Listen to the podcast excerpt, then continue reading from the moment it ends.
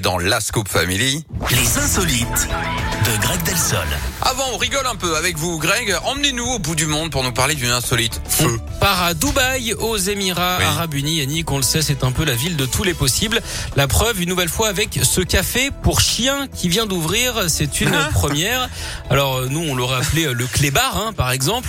C'est une nutritionniste coréenne qui en a eu euh, l'idée. Elle devait être euh, ivre hein, ou complètement séoul.